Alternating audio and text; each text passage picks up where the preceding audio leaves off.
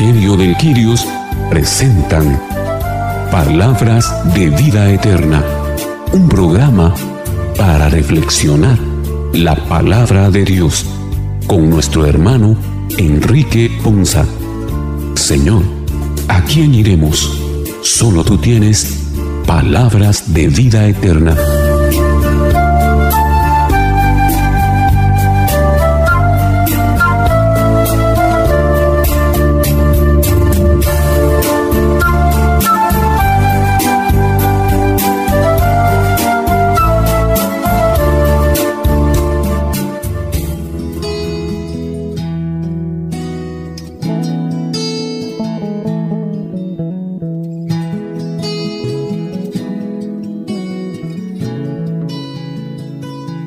Que el Señor les bendiga hermanos, qué bendición y qué alegría para nosotros el día de hoy llegar una vez más hasta ustedes con este su programa Palabras de Vida Eterna. Un programa en el que Dios nos permite el privilegio de reflexionar su palabra y en el cual el día de hoy, con todo el gozo de nuestro corazón, abriremos nuestro corazón para que el Señor nos edifique, nos fortalezca con su palabra.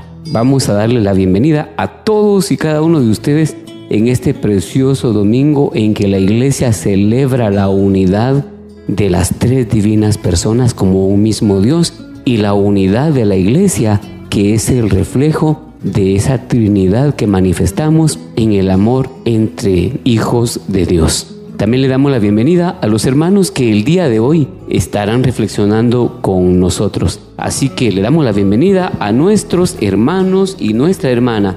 Boris García. Carmelina Shahil. Enrique Ponza. Y Fernando Martínez. Iniciemos también como siempre pidiéndole a Dios derrame sobre nosotros la gracia de su Santo Espíritu y nos guíe para que podamos entender y sobre todo hacer vida la palabra que el día de hoy vamos a reflexionar. Iniciamos entonces invocando el nombre del Padre, del Hijo y del Espíritu Santo. Amén.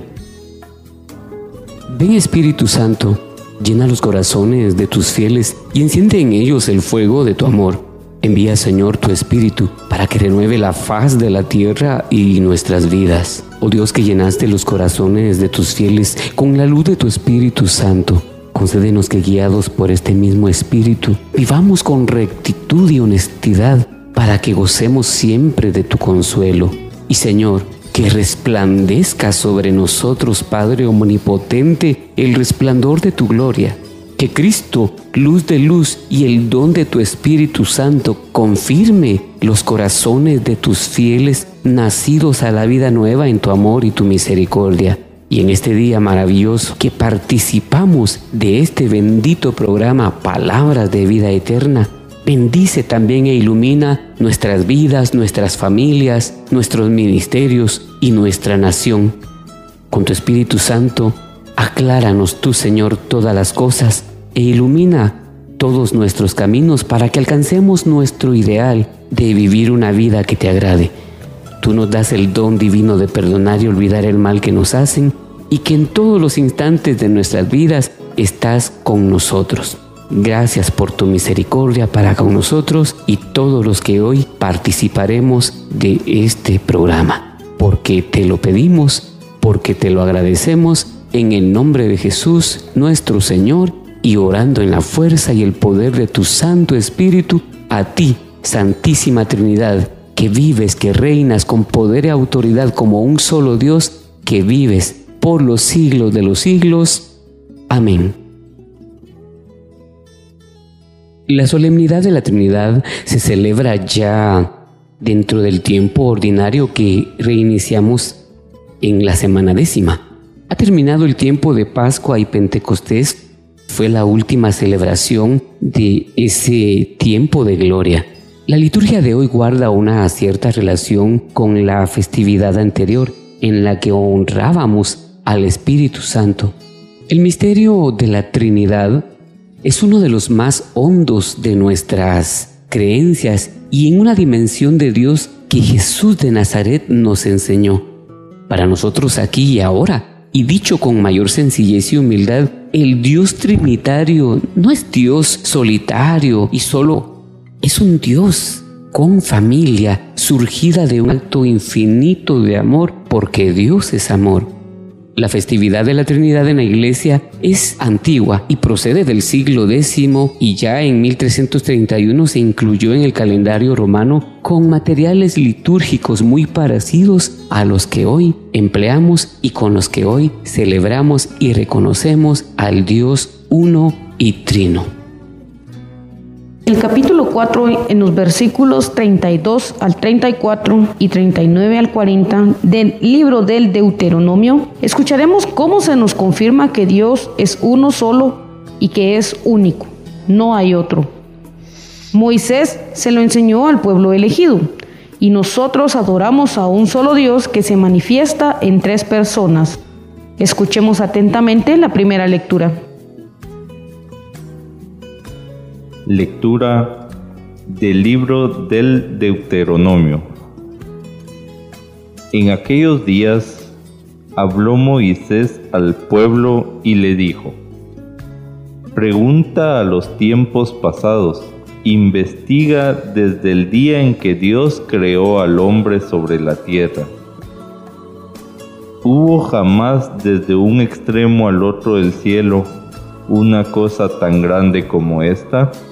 ¿Se oyó algo semejante? ¿Qué pueblo ha oído sin perecer que Dios le hable desde el fuego como tú lo has oído? ¿Hubo algún Dios que haya ido a buscarse un pueblo en medio de otro pueblo a fuerza de pruebas, de milagros y de guerras, con mano fuerte y brazo poderoso? ¿Hubo acaso hechos tan grandes como los que ante sus propios ojos hizo por ustedes en Egipto el Señor su Dios? Reconoce pues y graba hoy en tu corazón que el Señor es el Dios del cielo y de la tierra y que no hay otro. Cumple sus leyes y mandamientos que yo te prescribo hoy para que seas feliz tú y tu descendencia y para que vivas muchos años en la tierra que el Señor tu Dios te da para siempre. Palabra de Dios. Te alabamos, Señor. Encontramos en esta lectura cómo Moisés hace una serie de, preguntas y cuestionamientos acerca de la grandeza del Señor y, la fidelidad a lo largo de la historia de la salvación. Luego de eso Él les dice, reconozcan pues y graben en su corazón que el Señor del cielo y de la tierra no hay otro como Él. Esto es importante y creo yo que de verdad merece que le pongamos mucha atención hoy, cuando nosotros pasamos por momentos de dificultad, principalmente, eh, es inevitable caer en una serie de, cuestionamientos y dudamos. A pesar de que hemos tenido esas experiencias en donde realmente hemos visto la mano poderosa de Dios obrando en nuestra vida, o bien obrando en nuestra familia, obrando en alguien que conocemos.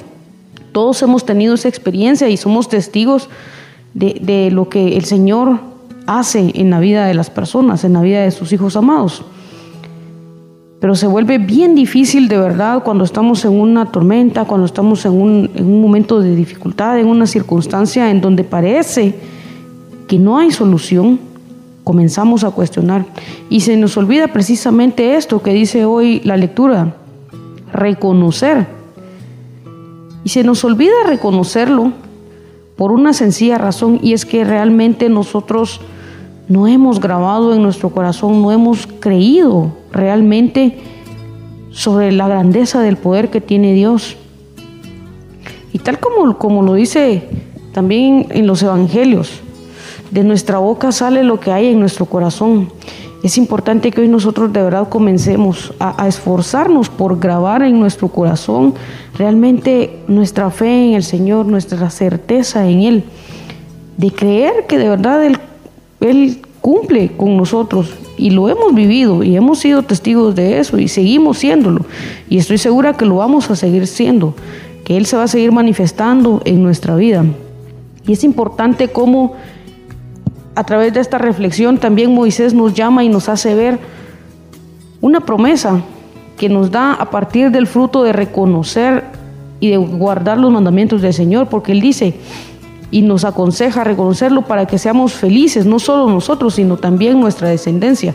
Y eso es muy importante porque realmente la salvación como tal, muchos dicen que es personal, yo no creo que sea personal como tal, porque realmente nosotros también somos de alguna manera responsables de lo que pueda ah, influenciarse en la fe de otras personas. En el caso de los que son papás, por ejemplo, tienen una gran responsabilidad porque dependiendo de lo que sus hijos vean en ellos, eso puede encaminarlos a ellos hacia una fe o puede encaminarlos a ellos hacia otra fe.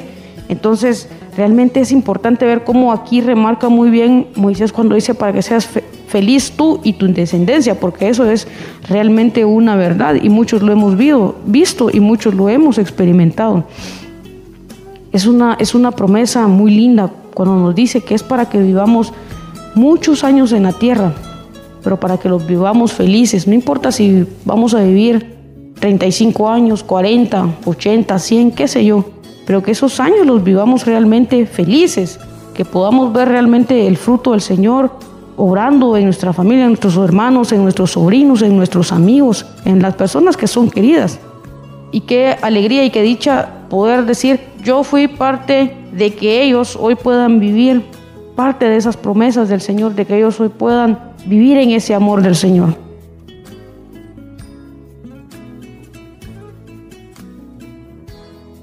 En la solemnidad de la Santísima Trinidad, Moisés toma la palabra y nos habla a cada uno de nosotros.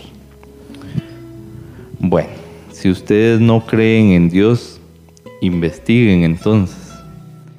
Y ahora con la tecnología al alcance de nuestras manos, donde podemos eh, poner cualquier palabrita y nos sale un sinnúmero de significados y de investigaciones y de resultados, investiguemos entonces ahora quién es Dios y vemos en, dentro de las investigaciones que la ciencia quiere explicar muchos acontecimientos de nuestra historia, pero que a cabalidad no lo logra explicar, porque la grandeza de Dios es inexplicable y solo se explica por medio de su amor. Y eso se nos ha olvidado cuando nosotros caemos en esa incredulidad queremos justificar y dar razonamiento a todas las cuestiones de nuestras dudas en el interior.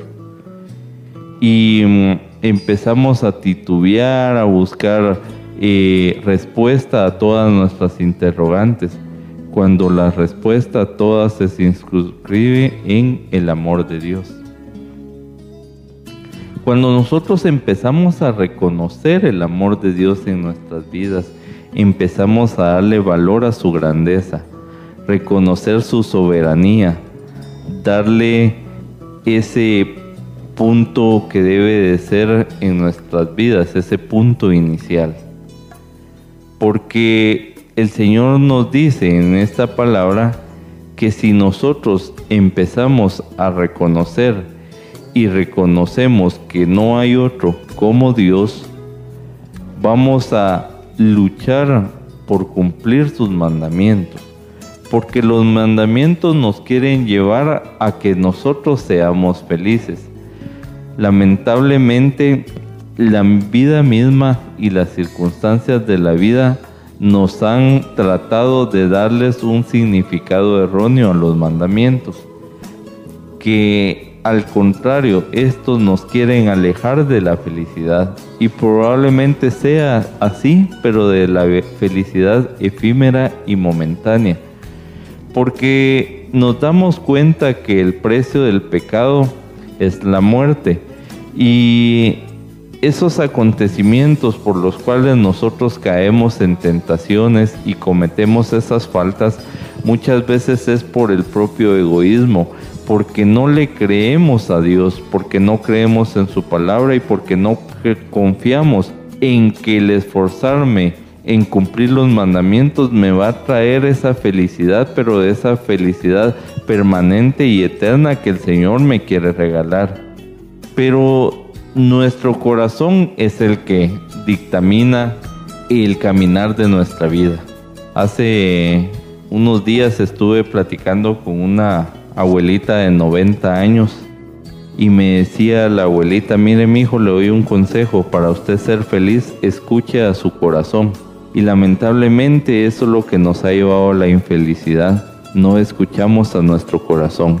Sabiendo y conociendo, como decía la hermana Carmelina, que la misma palabra nos dice que nuestros tesoros están en nuestro corazón y que ahí radica el punto de inflexión para nuestra felicidad pero que nosotros hacemos oído sordo a esos tesoros que vienen desde nuestro interior, pero que el Señor nos lo quiere recordar ahora. Él quiere tener esa relación directa con nosotros, que lo reconozcamos y que veamos los frutos de reconocer a Dios como ese Padre que quiere ser ese Padre bueno para con nosotros y que al hacerlo nuestro Padre, nosotros encontremos luz en nuestro caminar y que nos lleve a encontrar la paz y la felicidad que únicamente viene de Él.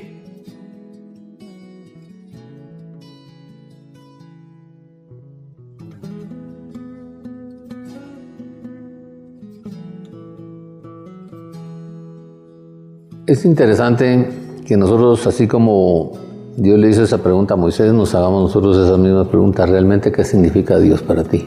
¿Quién es Dios para ti? ¿Qué representa Dios para ti? ¿Cómo lo valoras? ¿Cómo lo ves? ¿Cómo lo visualizas? ¿Y cómo lo vives? Y eso lo podemos ver eh, en la parte del versículo 39, cuando dice, reconoce y considera seriamente hoy que el Señor es Dios. Y esta es la parte que nosotros tenemos que trabajar en nuestro aspecto, en nuestra vida, reconocer verdaderamente quién es Dios para nosotros reconocer verdaderamente quién es el Señor para nosotros y reconocer su grandeza, reconocer que el Padre está en el cielo y que está bajo la, en la tierra y que no hay otro como Él. A pesar de los testimonios, a pesar de, los, de la obra que Él ha hecho en nuestra vida, a pesar de tener tanta prueba, tanta fidelidad, tanta situación, y a pesar de la condición de pecado que nosotros tenemos, no escatimó a su propio Hijo y aún así no lo valoramos. Y esa es la parte fundamental que nosotros necesitamos entender y por eso como no lo valoramos, no le creemos y no lo conservamos y no estamos dispuestos a vivirlo, por eso es que no, no, no leemos palabra de Dios, por eso es que no obedecemos a sus mandamientos y por eso no ni siquiera tratamos de encontrar y ver cuál es la voluntad de Dios. Y esta parte nos llama mucho la atención, por eso el Señor dice, ¿quiénes aman? ¿Quiénes me aman? Los que están dispuestos a hacer la voluntad de mi Padre. Y esa es la pregunta. ¿Por qué? Porque cuando yo, si yo quiero realmente que Jesús sea mi Señor, tengo que entender que Él es uno con el Padre. Y que yo tengo que disponerme de verdad con todo mi corazón a entender que Él es un solo Dios, un solo Señor. Y que a través de ellos nosotros vamos a encontrar nuestra redención, nuestra, nuestro perdón, nuestra liberación y nuestra restauración. Aquí hay dos cosas importantes que tengo que aprender a vivir. Uno, es quiero o no quiero de verdad disponerme a tener a Dios como Dios, en su magnitud, en su gloria, en su bendición, en su unción, con su poder, con, su autoridad. Y dos, hasta dónde me estoy disponiendo a obedecer ese, esos mandatos, hasta dónde estoy dispuesto a entender su grandeza, hasta dónde estoy dispuesto a entender su omnipresencia. Y dice que al obedecer sus preceptos y normas que hoy les mando a cumplir, de este modo a ti y a tus descendientes les irá bien y permanecerán mucho tiempo en la tierra que el Señor su Dios les ha preparado para siempre. Y esta es una parte fundamental para nosotros. Para que me vaya bien, tengo que entender los propósitos de Dios. Tengo que decidirme a ser obediente, a tener docilidad, a poner orden y autoridad y sobre todo tengo que creer ese propósito, esos objetivos, esa grandeza y entender que para Él nada es imposible.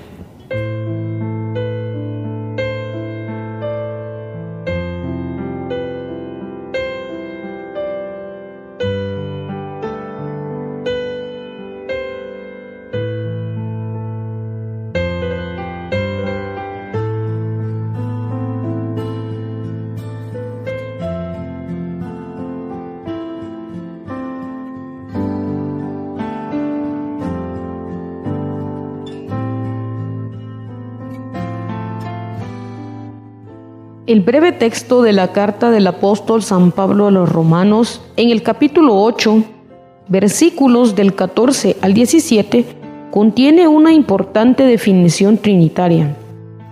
Nos va a decir Pablo que el Espíritu nos hace exclamar Abba Padre, que es como Jesús llama a Dios, y nos muestra que somos también hijos y herederos de su gloria y su reino.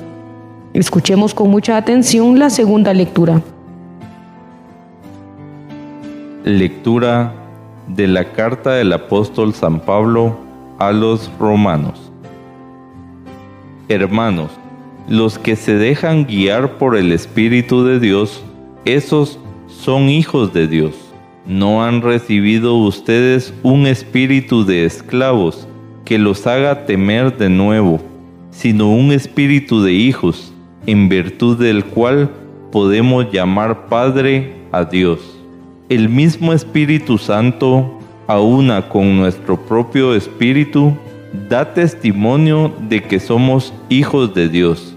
Y si somos hijos, somos también herederos de Dios y coherederos con Cristo, puesto que sufrimos con Él para ser glorificados junto con Él. Palabra de Dios, te alabamos Señor.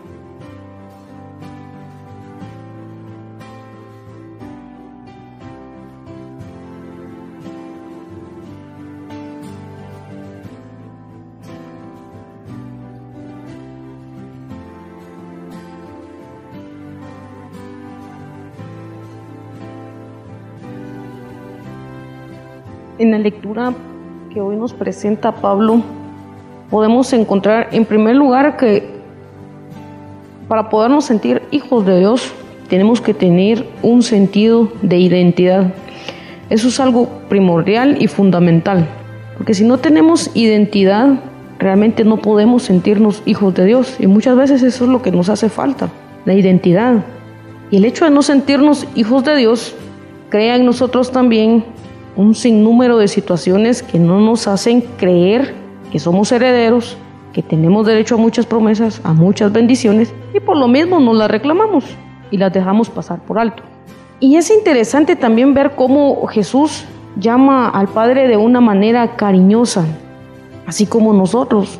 Por ejemplo, yo a mi papá no le digo papá, yo le tengo a él otra forma de decirle de una manera cariñosa, que, que me nace del corazón decírselo así por ese espíritu y por esa identidad que yo tengo de hija para con Él. Es ese mismo espíritu el que, el que me mueve a mí a llamarlo de esa manera. Lo mismo debe de ser para nosotros en nuestra relación con Dios. El espíritu que nos mueva a nosotros a llamarlo, Abba si ustedes quieren, de un montón de maneras, nacidas del cariño, del amor y la ternura que nos crea en nosotros, el espíritu, fruto de esa relación que tenemos con Él. Entonces nosotros logramos tener esa identidad. Por ejemplo, cuando vamos a, la casa de nuestros papás, aunque ya no vivamos con ellos, la misma identidad que tenemos de hijos nos dan a nosotros esa, nos da esa confianza de acercarnos a la refri y si hay una fruta la tomamos y nos la comemos y no tenemos miedo de que nos vaya a pasar algo. O vamos y encendemos la televisión y nos ponemos a ver lo que queremos, nos sentamos en el sofá. Tenemos esa confianza de que estamos en la casa de nuestro Padre y que nos pertenece lo que hay ahí, que lo podemos tomar con confianza. No tenemos miedo. Eso es lo que hoy nos hace falta a nosotros con Dios. No tenemos esa identidad. La falta de esa identidad nos hace vivir en un montón de miedos que nos alejan de poder alcanzar las promesas que Él tiene para nosotros. Nos alejamos nosotros mismos de Él por muchas circunstancias, por rebeldía, por necedad, porque no queremos, porque no nos interesa. En fin, cada uno de nosotros sabe qué es aquello que lo aleja, sabe qué es aquello que nos aleja de esa identidad que no queremos, o muchas veces también estamos convencidos de que somos hijos de Él, pero por simple rebeldía decimos que no queremos. Y entonces nosotros tomamos esa decisión. Pero es importante de verdad que nosotros trabajemos y nos esforcemos, busquemos e identifiquemos qué es aquello que hoy por hoy no nos deja tener esa identidad, que no nos deja ponernos esa camisa de hijos de Dios y que nos sigue teniendo en esa sumisión de miedo.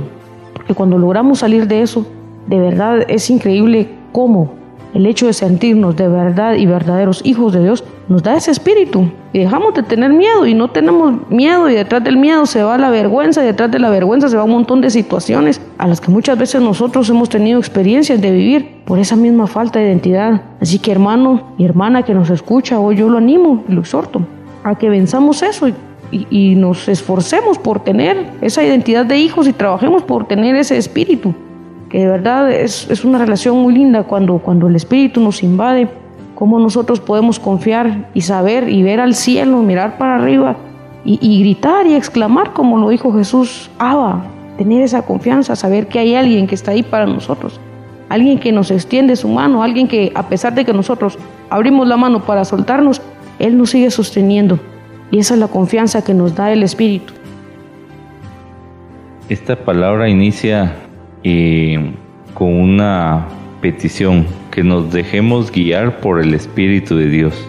Ese Espíritu que acompañó al mismo Jesucristo para hacer su misión en la vida. Ese mismo Espíritu que se posó en el bautizo del Señor Jesucristo y que posteriormente eh, salió una voz desde el cielo que dijo, ese es mi Hijo en quien tengo mis complacencias.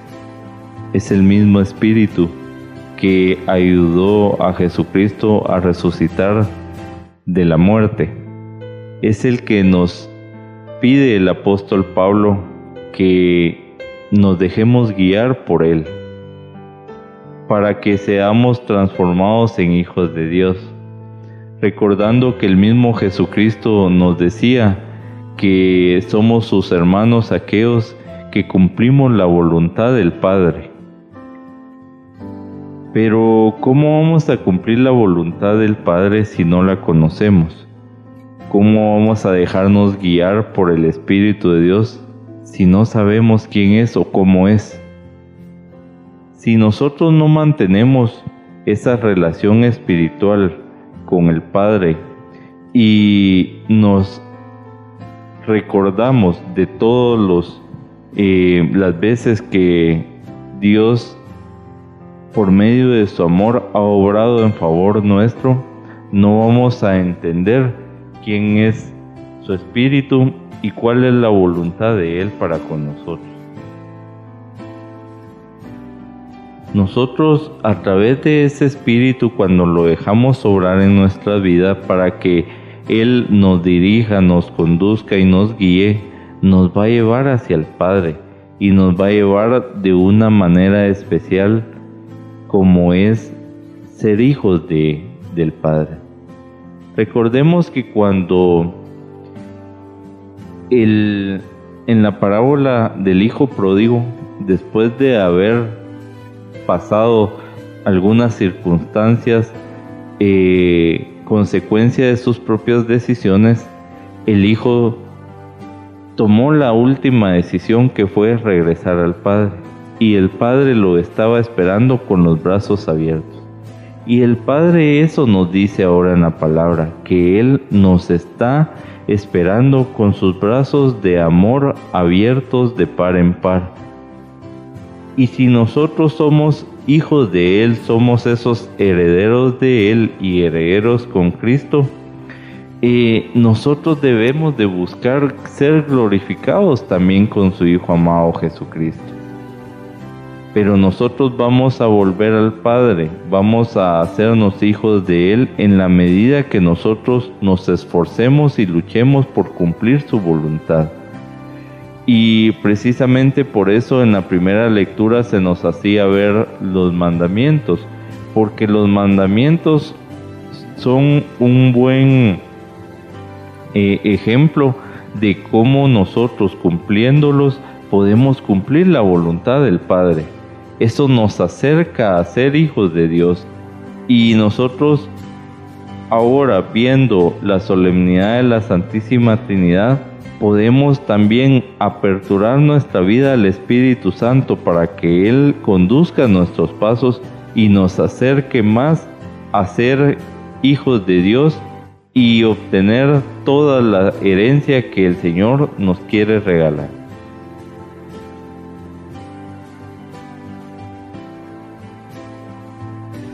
En este pasaje es importante ver la filiación de los creyentes.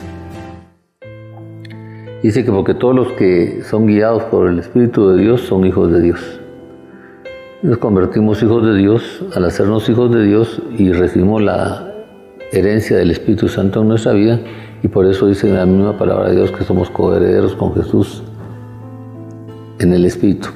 Y así tenemos esa libertad, esa sabiduría, esa confianza, como decía la hermana Carmelina, de sentirnos adoptados, de sentirnos hijos y de sentirnos parte de esa familia y poder tratar a papá como, como a padre en la condición como tú sientas, en la condición que tú quieras vivir y en la condición que tú quieras sentir. En el Evangelio de San Juan, en el capítulo 1, versículo 12, dice que más que todos los que recibieron, todos los que lo recibieron, a los que creen en su nombre, les dio el derecho de ser hijos de Dios. Esto es cuando yo recibo a Jesús, lo considero mi Señor, mi Dios y mi Salvador, y tengo el derecho de ser mi hijo de Dios, otorgado por Jesús.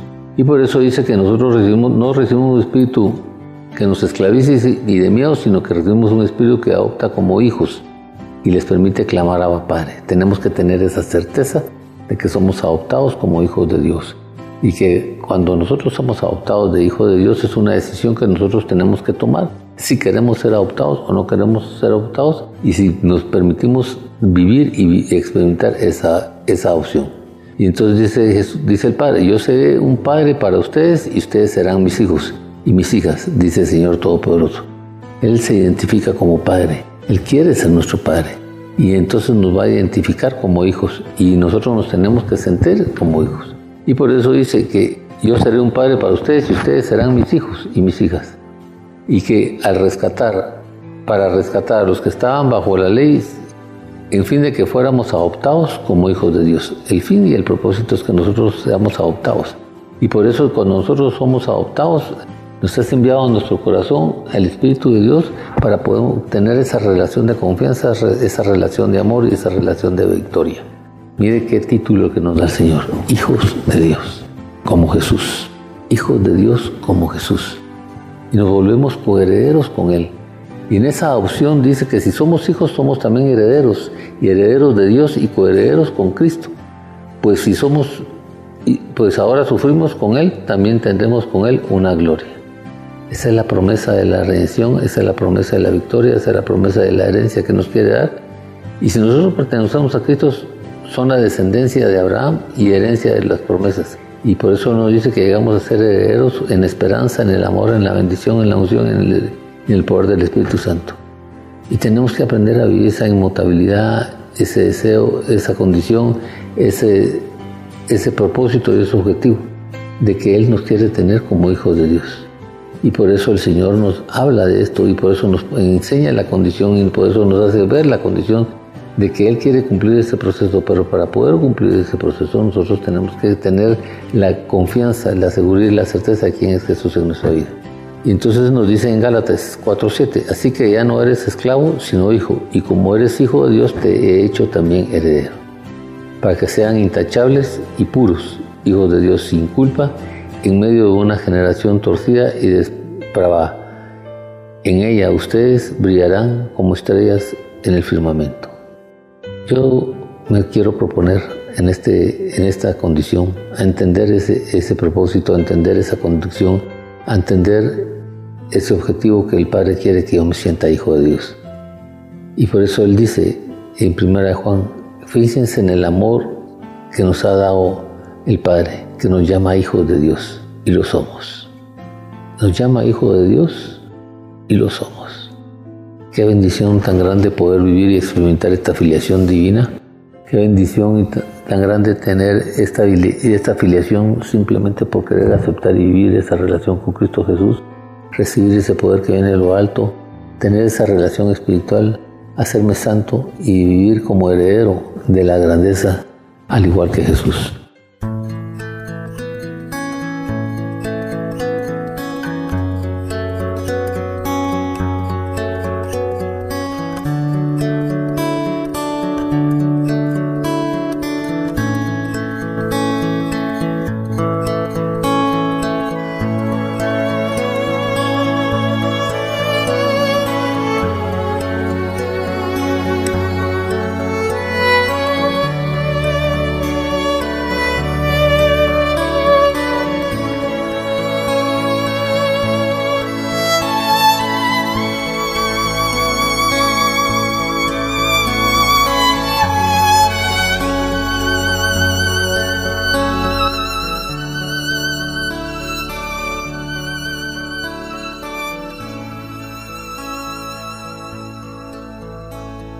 Evangelio de Mateo en el capítulo 28, los versículos del 16 al 20, nos muestra una de las apariciones en Galilea, y las palabras de Jesús constituyen su testamento para todos sus seguidores, no solo para los apóstoles.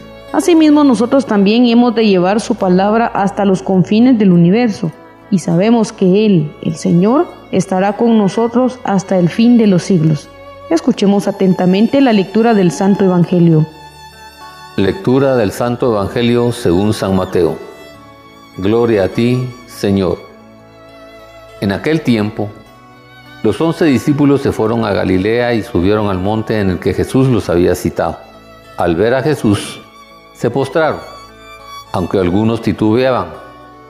Entonces Jesús se acercó a ellos y les dijo, Me ha sido dado todo poder en el cielo y en la tierra.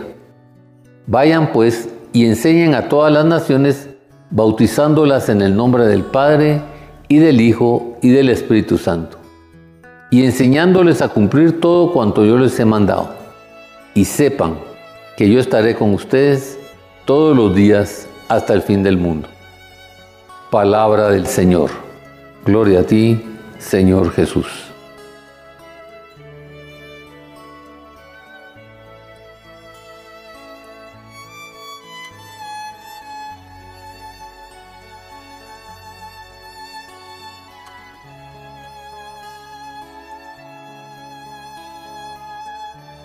Este Evangelio nos muestra un cuadro en el que posiblemente muchos de nosotros nos hemos encontrado o tal vez nos encontramos ahora mismo viviendo.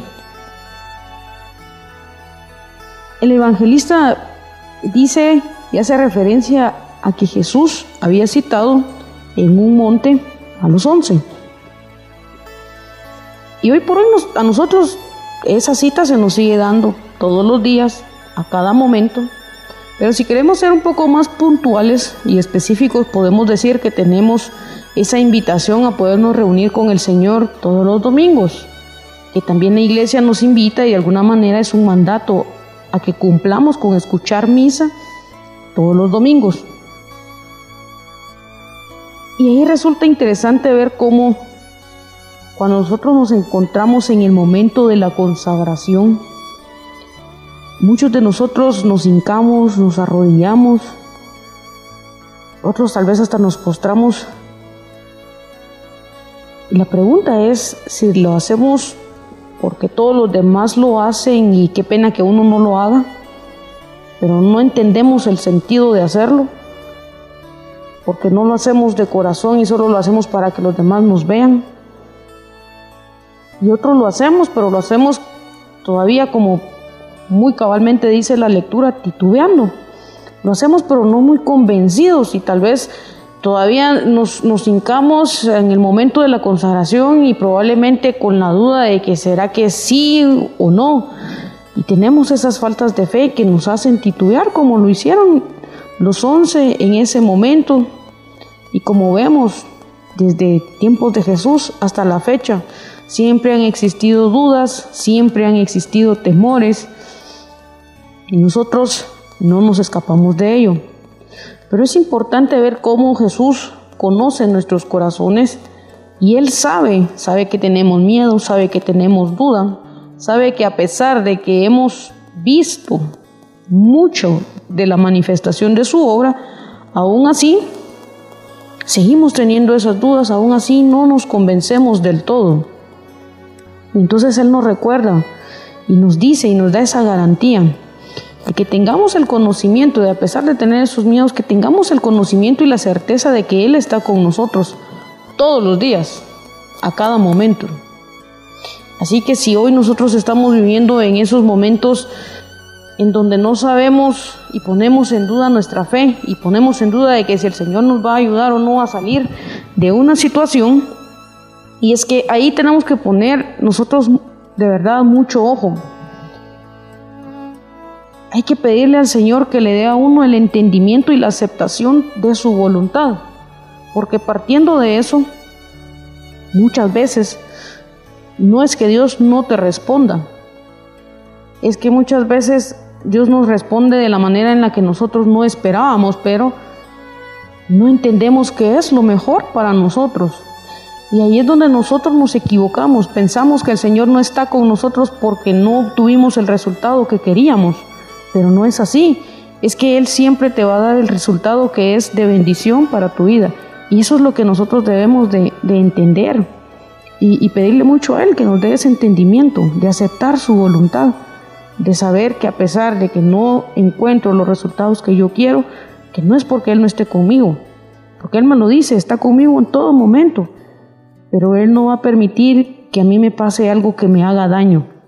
Y eso es algo que nosotros, lejos de reclamarle, le tenemos que agradecer porque siempre se preocupa por nosotros y una muestra de ello es que siempre la voluntad de Él es para nuestra bendición, es para nuestro bienestar, es porque nos ama.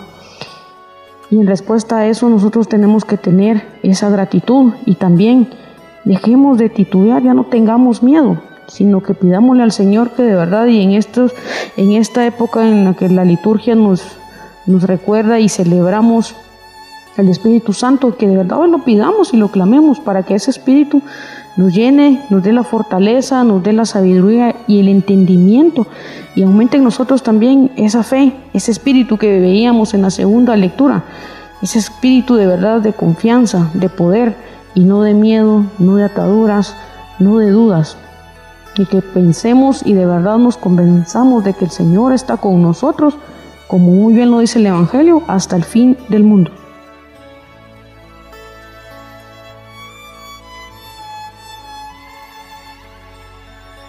Hoy nuevamente el Señor se acerca a nosotros y nos dice el secreto de de su amor y del tesoro en el cielo. Nos dice así muy calladito nuestro oído, me ha sido dado todo poder en el cielo y en la tierra. Eso quiere decirnos, confía en mí. Yo tengo el poder en el cielo y en la tierra. Confía en mí. Si estás pasando por situaciones difíciles, si estás pensando en que no vas a poder salir de esas circunstancias, el Señor te vuelve a decir y se acerca ahí en ese lugar donde estás sufriendo. A mí se me ha dado todo poder en el cielo y en la tierra. Confía en mí. Pero al confiar nosotros en Jesucristo también nos da una misión. Vayan ahora pues y enseñen a todas las naciones, en el nombre del Padre y del Hijo y del Espíritu Santo. En el nombre del Padre que es soy el que soy. En el nombre del Hijo que es Dios con nosotros y Dios me salva. Y en el nombre del Espíritu Santo que es nuestro consolador y nuestro ayudador. En nombre de la Santísima Trinidad, y en representación a esa Santísima Trinidad, Jesucristo nos manda a que enseñemos y que llevemos esa palabra de aliento a nuestros hermanos, que los ayudemos a cumplir todo cuanto nos ha mandado el Señor. Ahora yo me pregunto, para enseñar nosotros primero debemos de haber aprendido nosotros sino que podemos enseñar. ¿Cómo voy a poder ir a enseñar a los hermanos a cumplir los mandamientos del Señor si yo mismo no los he cumplido? Porque no se trata solo de que yo pueda hablar bonito, no se trata de que yo tenga buena personalidad, que tenga presencia, sino que se trata de que yo dé esa enseñanza por medio del testimonio de mi vida por medio de ese testimonio en la cual yo también me he esforzado a cumplir el mandato del Señor. Porque si no, entonces de nada serviría yo tratar de enseñar lo que yo mismo sé. Pero el Señor nos manda que aprendamos a vivir con amor en nuestro corazón. Que ese sentimiento sea la base del testimonio de vida que pueda yo reflexionar ante esta palabra y que si yo me encuentro frío, si yo me encuentro sin fe, si yo me encuentro sin esperanza, que recuerde que el Señor se acerca una vez más a mí y me dice, se me ha dado todo poder en el cielo y en la tierra para que yo crea y confíe en el Señor. Y en representación de esa Santísima Trinidad, yo entienda que Él estará conmigo todos los días hasta el fin del mundo, que Él no me ha abandonado y que Él está obrando para bien de mi vida, que debo de aprender a ser obediente y consecuente con lo que predico, que yo aprenda a que el Señor debe hacer un cambio en mi vida primeramente para yo poder enseñar a los demás que sí se puede hacer un cambio en la vida de cada uno de nosotros. Y que el Señor con todo su amor nos envuelva y que nos ayude a permanecer siempre caminando en virtud de sus enseñanzas y sus mandatos y que con esto pueda lograr conseguir la salvación y llegar a los pies del Señor como su Hijo y decirle, Abba Padre. Acá el Señor nos llama y nos invita a que vayamos a la cita que Él nos tiene. Es un mandato, es una petición. Y Él quiere en esa cita contarte varias cosas. Primero, que tiene poder y te quiere otorgar el poder. El poder de haber resucitado, el poder de obrar obras maravillosas, el poder de dar vida, el poder que tiene sobre su propia vida. Luego nos da la oportunidad y nos cuenta esa obra que Él quiere que nosotros hagamos. Pero la obediencia o la desobediencia que nosotros tenemos en, en nuestra vida es la que no nos permite a nosotros descubrir, caminar. ¿Por qué? Porque la falta de relación que tenemos con Él es la que no nos da la certeza y la seguridad de la obra que Él quiere que nos da y entonces la duda, la incredulidad, la falta de conocimiento y la falta de, entendimiento no nos permite ver esa victoria y no nos permite ver esa autoridad que nos quiere otorgar. Nosotros tenemos deberes en el caminar con el Señor y dentro de esos deberes Él nos los quiere explicar y nos lo quiere dar. Pero como no tenemos una excelente relación con Él y no vivimos una buena relación con Él, ¿por qué? Porque no lo hemos declarado Señor y no hemos, no hemos estado dispuestos a vivir la voluntad del Padre. Eso nos limita el proceso de la misión que nosotros debemos cumplir y además la falta del entendimiento, ah, la falta del entendimiento de la palabra de Dios.